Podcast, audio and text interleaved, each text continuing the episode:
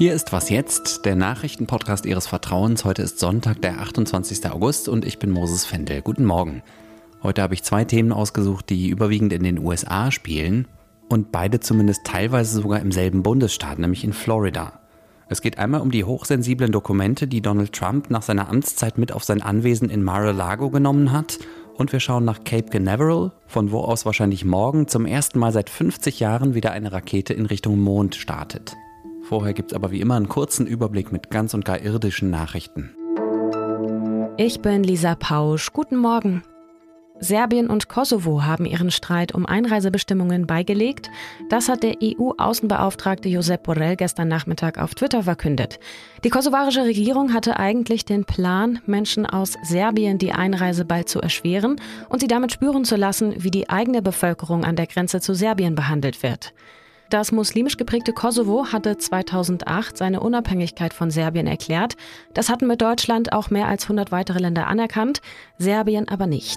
Nun haben sich beide Seiten auf eine freie Ein- und Ausreise geeinigt. Den Kosovo-Konflikt, aber auch die Energiekrise im eigenen Land hat der serbische Präsident Alexander Vucic am Samstag zum Anlass genommen, um die für Mitte September geplante Europride-Parade abzusagen. Und das, wie er sagt, in Übereinstimmung mit der lesbischen Ministerpräsidentin Ana Barnabic. Das Organisationsteam hat bereits angekündigt, die queere Protestparade trotzdem stattfinden zu lassen.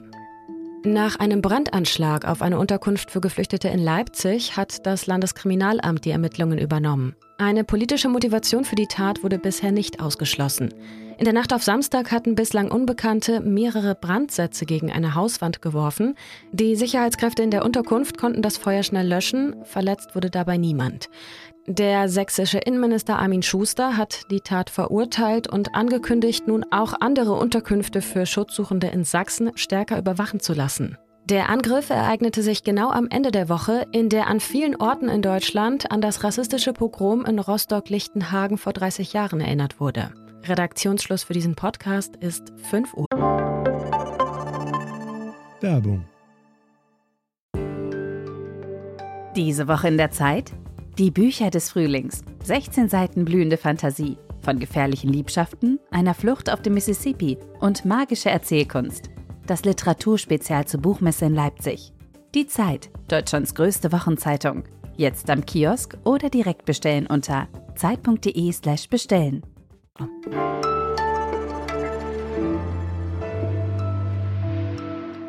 Massenhaft Dokumente hat der frühere US-Präsident Donald Trump am Ende seiner Amtszeit mitgehen lassen darunter zum Teil hochsensible Dokumente, die die Sicherheit der USA gefährden könnten, wenn sie in falsche Hände geraten. Das FBI ermittelt gegen Trump, weil er gegen das Spionagegesetz verstoßen haben soll. Anfang August gab es eine Razzia in mehreren Privaträumen von Trumps Anwesen in Mar-a-Lago. Trumps AnhängerInnen dagegen behaupten, eigentlich wie immer, dass gegen ihn eine Hexenjagd laufe. Vorgestern, also am Freitag, hat das Justizministerium ein Dokument veröffentlicht, aus dem hervorgehen soll, warum die Durchsuchung nötig war.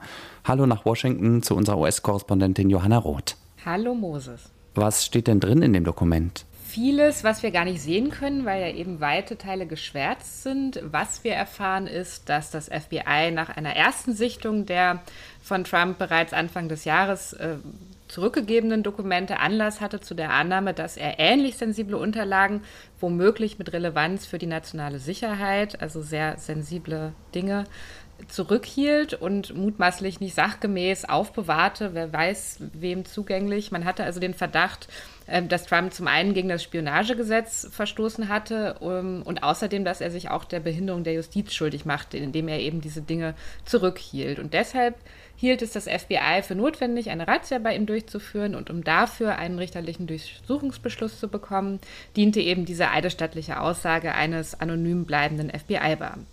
Du schreibst, dass diese Veröffentlichung ein eher ungewöhnlicher Schritt ist. Warum? Na, die Ermittlungen laufen ja noch und zu laufenden Ermittlungen Details zu veröffentlichen, das tut man ja üblicherweise aus guten Gründen nicht, weil Zeugen beeinflusst oder auch bedroht werden könnten ähm, oder die verdächtige Person einen strategischen Vorteil hätte. Und deshalb wollte das Justizministerium auch nicht, dass diese Erklärung überhaupt öffentlich würde. Und so bleiben weite Teile eben geschwärzt. Hm, weiß man eigentlich, was Trump mit den ganzen Dokumenten überhaupt wollte?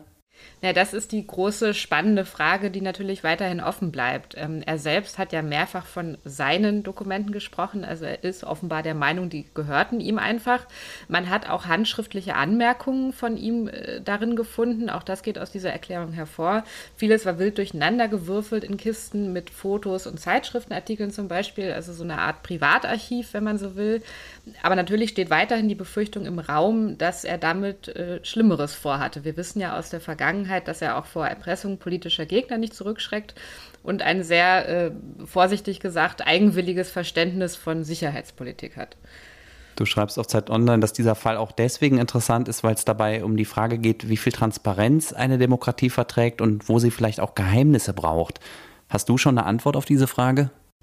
Jein, in diesem Fall spielt sie ja auf zweierlei Arten eine Rolle. Zum einen, weil Trump Dinge, die als Staatsgeheimnisse galten und wenn wir jetzt eben an das Beispiel nationale Sicherheit denken, ja auch mit gutem Grund, weil er die einfach, so behauptet er zumindest, deklassifiziert haben will und seine Anhänger so glauben lässt, er habe damit quasi der Demokratie einen guten Dienst erwiesen, weil jetzt gibt es eben weniger Geheimnisse in Washington. Aber natürlich ist auch dieser Vorgang, jetzt Ermittlungsdetails öffentlich zu machen, ein politischer Akt. In Zeiten, in denen noch immer Millionen Menschen im Land glauben, Trump sei hier eigentlich das Opfer, nämlich einer politischen Verfolgung der regierenden Demokraten. Da würde ich sagen, hat Transparenz ein anderes Gewicht. Und gerade im Hinblick darauf, dass Trump 2024 wieder an die Macht kommen könnte, liegt es natürlich im öffentlichen Interesse, da jetzt so wenig geheim zu halten wie möglich. Danke dir, Johanna. Sehr gern.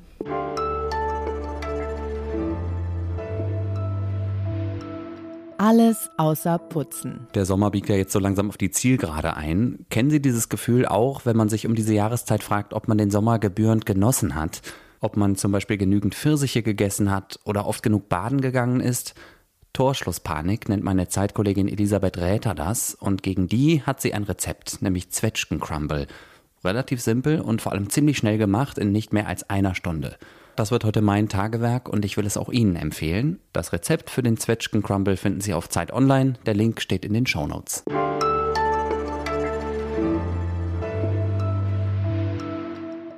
It's one small step for man, one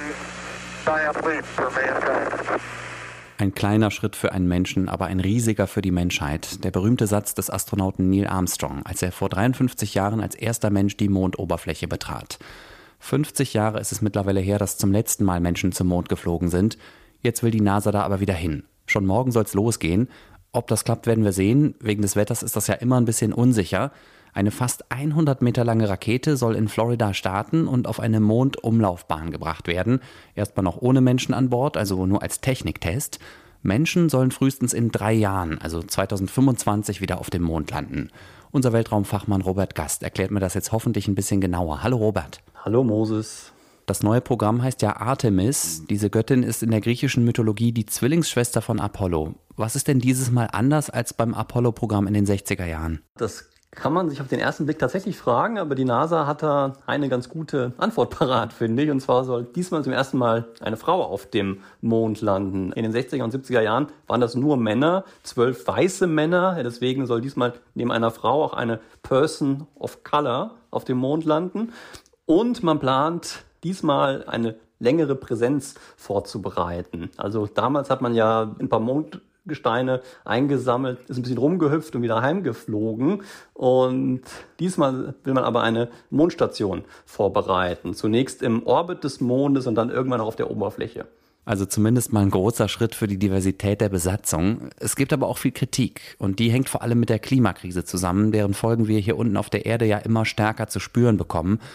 Muss so ein teures und ressourcenintensives Abenteuer wirklich sein? Die Kritik, die gibt es, aber die zielt vor allem auf die Rakete, die die NASA da gebaut hat für diese Mondmission, das Space Launch System. Das ist die stärkste je gebaute Rakete und die ist viel teurer geworden, als man dachte. Also ist eine große Fehlplanung letztlich und auch technisch überhaupt nicht mehr auf der Höhe der Zeit, es gibt längst modernere Raketen, die wieder landen nach dem Start, statt einfach ins Meer zu stürzen. Also das ist so von, vom Ressourcenverbrauch und dem Einsatz von Steuermitteln ist das umstritten ist das jetzt der Zeitpunkt, um was zu machen?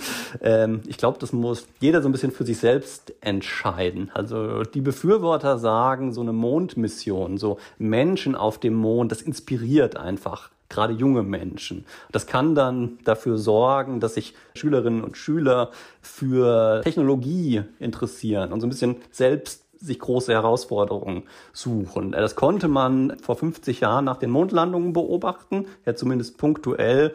Und die Befürworter sagen, ja, das kann so eine neue Mondlandung, die kann einen ähnlichen Effekt wieder auslösen. Du schreibst in einem Text für Zeit Online vom Beginn eines neuen Weltraumzeitalters. Was meinst du damit? Zunächst könnte so eine dauerhafte Präsenz auf dem Mond das Sprungbrett zum Mars sein. Das sagen Weltraumexperten immer wieder. Man kann ähm, vom Mond aus sehr gut zum Mars starten. Da spart man Treibstoff und kann sogar den Raketentreibstoff selbst auf dem Mond gewinnen. Da gibt es in schattigen Kratern wahrscheinlich Wassereis und das kann man zerlegen und bekommt dann Treibstoff tatsächlich.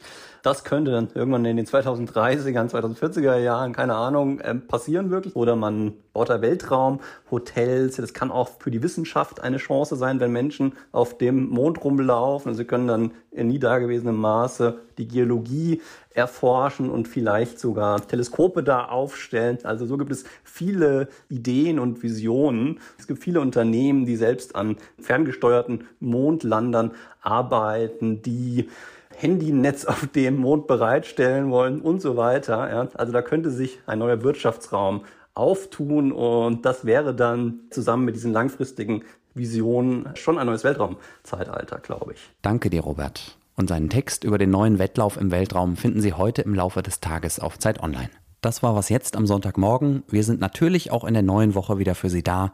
Bis dahin können Sie uns gerne schreiben an wasjetzt.zeit.de. Ich bin Moses Fendel. Danke fürs Zuhören. Machen Sie es gut und bis bald.